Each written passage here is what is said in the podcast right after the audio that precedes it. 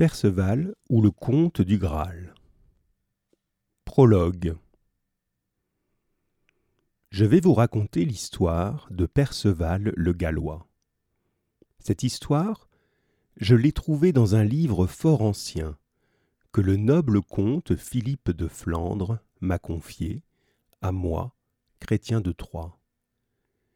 J'ai mis tout mon art à l'organiser pour en faire un roman bien composé, que je dédie à cet illustre seigneur. Cette histoire de Perceval vous divertira, mais elle vous fera aussi réfléchir, car elle est pleine d'enseignements. En vous la livrant, je sème une petite graine qui, je l'espère, portera du fruit. Ce jeune homme naïf, ignorant jusqu'à son nom, puisque sa mère l'a élevé dans la forêt profonde déserte, deviendra un vaillant chevalier. Il prendra place à la table ronde parmi les compagnons du roi Arthur, l'illustre roi de Bretagne. Mais si ses brillants exploits font de lui l'égal de Gauvin, Lancelot ou Yvain, son véritable destin, c'est l'aventure du Graal. Écoutez donc, noble seigneur et charmante dame, et vous aussi, chers élèves de 5e 3, ce conte du Graal, le meilleur conte qui fut jamais conté en cour royale. Chapitre 1 Une rencontre éblouissante. C'était à la saison où les arbres fleurissent, où les bois et les prés reverdissent. Les oiseaux, chacun dans son langage, chantent doucement au matin, et la nature entière est en joie. Ce jour-là, le fils de la dame veuve de la forêt déserte solitaire se leva. Il eut vite fait de sceller son cheval de chasse et de prendre trois javelots. Ainsi équipé, il sortit du manoir de sa mère et pensa qu'il irait voir ses paysans qui semaient ses avoines. Il entra dans la forêt. L'air était si doux, le chant des oiseaux si joyeux, que son cœur tressaillit de joie. Tout à ce plaisir, il retira la bride à son cheval et le laissa paître dans l'herbe fraîche et verdoyante. Il aimait s'exercer au tir avec ses javelots, et il se mit à les lancer tout autour de lui, vers le haut et vers le bas, vers l'avant et vers l'arrière. Et voilà que tout à coup, il entendit venir à travers la forêt cinq chevaliers équipés de toutes leurs armes. Et ces armes faisaient un terrible fracas en heurtant les branches des arbres. Lances, écus, aubert s'entrechoquaient à grand bruit. Le jeune homme entendait les arrivants, mais il ne les voyait pas encore. Stupéfait, il se dit Ce ne peut être que des diables. Ma mère m'a dit, en effet, que ce sont les créatures les plus effrayantes au monde. Et elle m'a enseigné que contre eux, la meilleure protection était le signe de croix. Mais moi je pense qu'il vaut mieux les attaquer avec mon javelot. Pourtant, quand il les vit sortir du bois, quand il vit les lances et les écus, les haubers étincelants, les aumes brillants, quand il vit scintiller au soleil toutes ces couleurs magnifiques, le vermeil et l'azur, l'or et l'argent, il fut émerveillé et s'écria Ah Seigneur Dieu, pardonnez-moi, ce sont des anges que j'ai devant moi. Ma mère ne m'a pas menti, quand elle m'a dit que les anges étaient les plus belles créatures du monde, après Dieu qui est encore plus beau. Et c'est bien le Seigneur Dieu que je vois ici, car l'un d'entre eux est le plus beau que, plus beau que tous les autres. Je vais donc l'honorer et l'adorer comme ma mère me l'a appris. Il se jeta donc à genoux pour dire toutes les prières qu'il savait. À cette vue, le maître des chevaliers dit à ses compagnons Restez en arrière. Ce garçon est tombé à terre, terrifié en nous voyant. S'il meurt de peur, il ne pourra répondre à aucune de nos questions. Ils s'arrêtèrent alors, et le chevalier se dirigea vers le jeune homme. Il le salua et lui dit pour le rassurer. Jeune homme, N'aie pas peur. Non, je n'ai pas peur. Qui êtes-vous donc? Êtes-vous Dieu? Non, non, par ma foi. Je suis chevalier. Jamais de ma vie je n'ai vu de chevalier, et je n'en ai jamais entendu parler. Mais vous êtes plus beau que Dieu. Ah. Si je pouvais, comme vous, être magnifique et resplendissant. Le chevalier s'approcha de lui pour l'interroger. As-tu vu aujourd'hui sur cette lande cinq chevaliers et trois jeunes filles? Mais le jeune homme s'intéressait à toute autre chose. Il tendit la main vers la lance du chevalier et la prit. Cher Seigneur, vous qui vous appelez chevalier, quel est cet objet que vous tenez Me voilà bien avancé. Je souhaitais te poser des questions et c'est toi qui m'interroges. Je te le dirai pourtant, euh, c'est ma lance. Ah. Vous voulez dire qu'on la lance comme je le fais avec mes javelots. Mais non, tu es bien sot, mon garçon. On en frappe son adversaire de près. Le jeune homme saisit alors le bord de l'écu. Et, et, cela Qu'est-ce que c'est? À quoi cela sert-il? Tu te moques de moi, avec tes questions. Je te répondrai cependant car tu me plais. Ce que je porte est un écu, et il m'est bien utile. Il me protège fidèlement de tous les coups qu'on me porte. Les compagnons du chevalier les rejoignirent et dirent à leur seigneur Que vous raconte ce Gallois? Il ne connaît pas les bonnes manières. Il ne répond à aucune de mes questions, mais pour chaque chose qu'il voit, il me demande son nom et ce qu'on peut en faire. Seigneur, vous savez bien que les Gallois sont par nature stupides. Celui-ci est comme les autres. C'est folie de perdre son temps avec lui. Hmm, je répondrai pourtant à ces questions autant qu'il le faudra. Mais déjà, le jeune homme le saisissait par le pan de son haubert. Dites-moi donc, cher Seigneur, quel est ce vêtement? Tu ne le sais pas Mais c'est mon haubert et il est lourd comme fer.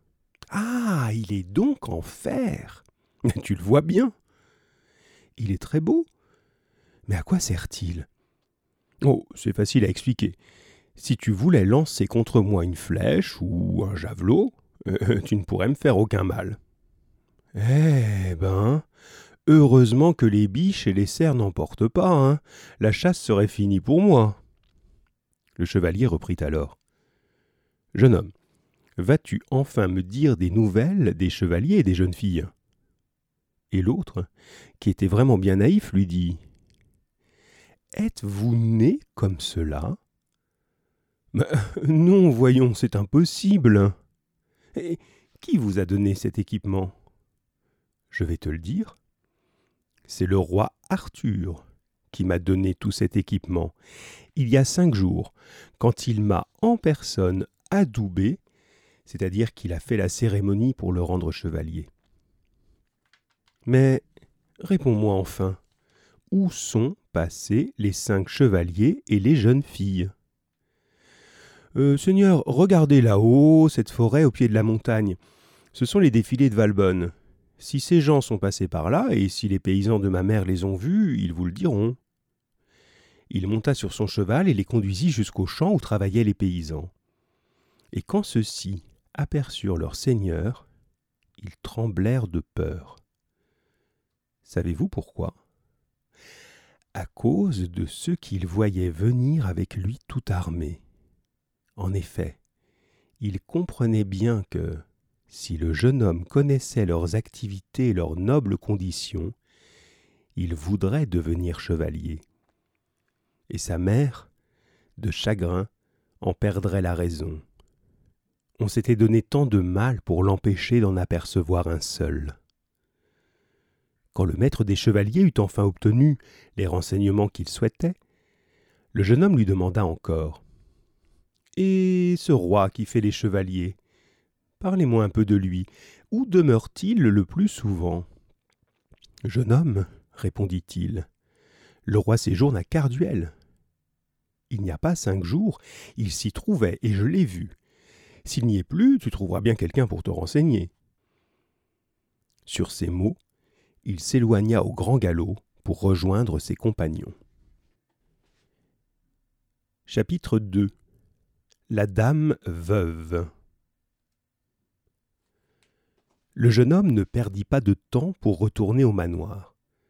Son retard avait plongé sa mère dans la tristesse. Mais dès qu'elle le vit, elle laissa éclater sa joie. Elle courut à sa rencontre et le serra contre elle comme une mère pleine d'amour, lui répétant cent fois Cher fils, cher fils. Mon fils chéri, mon cœur était tellement serré d'angoisse à cause de ton retard que j'ai failli mourir de douleur. Où t'es-tu attardé? Où? Et je vous le dirai sans mentir, car j'ai vu une chose qui m'a rempli de joie.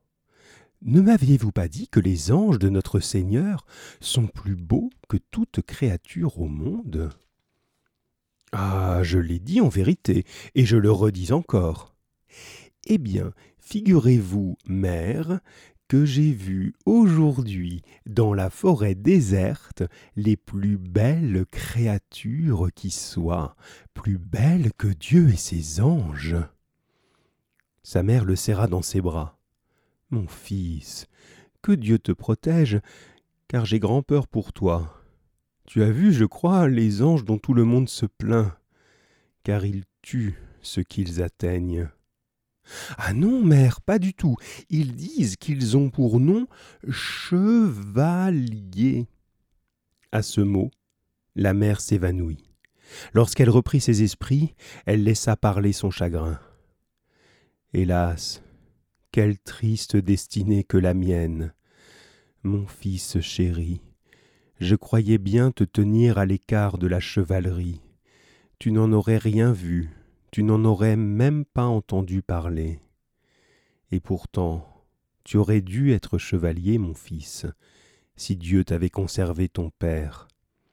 Nul n'était plus estimé et redouté que lui dans toutes les îles de la mer tout comme moi, il était né d'un noble et excellent lignage, c'est-à-dire une famille très très noble. Mais de grands malheurs s'abattirent sur nous. Ton père fut blessé aux jambes et demeura infirme. Il perdit son domaine, ses trésors, tous ses biens, et tomba dans une grande pauvreté. Après la mort du Terpendragon, père du bon roi Arthur, les terres furent dévastées ton père put fuir vers ce simple manoir qu'il possédait dans la forêt déserte. Il s'y fit porter en litière. Tu étais encore un tout petit enfant au sein, mais tu avais deux frères aînés très beaux. Quand ils furent grands, ils allèrent dans des cours royales pour obtenir armes et chevaux. L'aîné chez le roi d'Escavalon, le second chez le roi blanc de Gommeret. Le même jour, ils furent adoubés, et le même jour ils voulurent, pour partager leur joie avec leur père et leur mère, rentrer à la maison. Ils périrent ensemble, massacrés, sur le chemin du retour. Leur père mourut de chagrin. Et moi, je connus la vie bien amère d'une veuve. Tu étais mon unique consolation, mon unique bien. Dieu ne m'avait rien laissé d'autre. Mais le jeune homme prêtait bien peu d'attention à ce que sa mère lui racontait. Donnez-moi à manger, fit-il. Je ne sais de quoi vous me parlez, mais ce que je voudrais vraiment, c'est aller trouver le roi qui fait les chevaliers, et j'irai, rien ne m'en empêchera. La mère, autant qu'elle le put, retarda son départ elle l'équipa d'une grosse chemise de chanvre et de brais, c'est-à-dire de pantalons, à la mode du pays de Galles. Avec cela, une cotte, c'est une genre de chemise, et un capuchon en cuir de cerf. Elle parvint ainsi à le retarder trois jours, mais pas plus. Quand vint le moment du départ, elle l'embrassa et le serra contre elle en pleurant. Ma douleur est immense, mon fils, de te voir partir tu iras à la cour du roi, et tu lui demanderas des armes. Elles ne te seront pas refusées, il te les donnera, je le sais bien. Mais quand il faudra t'en servir, comment feras-tu? Tu ne l'as jamais fait, ni vu faire. Comment pourras-tu t'en tirer? Bien mal, je le crains. Je veux cependant te donner un enseignement, mon cher fils. Écoute-le bien, il te sera profitable. Tu seras chevalier d'ici peu, mon fils, et je l'accepte. Si tu rencontres une dame ou une jeune fille qui ait besoin d'assistance, sois toujours prêt à l'aider. C'est le comportement d'un homme d'honneur. Sois au service des dames et des demoiselles. Et si tu courtises l'une d'entre elles, prends garde à ne pas l'importuner. Ne fais rien qui lui déplaise. Si une jeune fille t'accorde un baiser, c'est déjà beaucoup. N'en demande pas davantage. Et si elle a un anneau en doigt, au doigt ou une aumônière, un petit sac à sa ceinture, et qu'elle t'en fait cadeau, hmm, accepte-les. Voilà tout ce que je te permets. Cher fils, encore un conseil. Si pour quelque temps tu fais route avec un compagnon, ou si tu partages un logis avec quelqu'un, ne reste jamais longtemps sans demander son nom. C'est par le nom qu'on connaît l'homme. Parle aux gens de bien et fréquente-les. Un homme d'honneur ne donne que de bons conseils.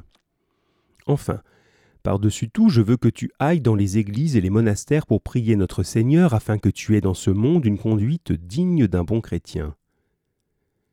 Mère, fit-il, qu'est-ce que c'est qu'une église? Eh, C'est un endroit où l'on célèbre Dieu le Créateur qui fit le ciel et la terre et mit les hommes et les bêtes. Et, et qu'est-ce que c'est qu'un monastère?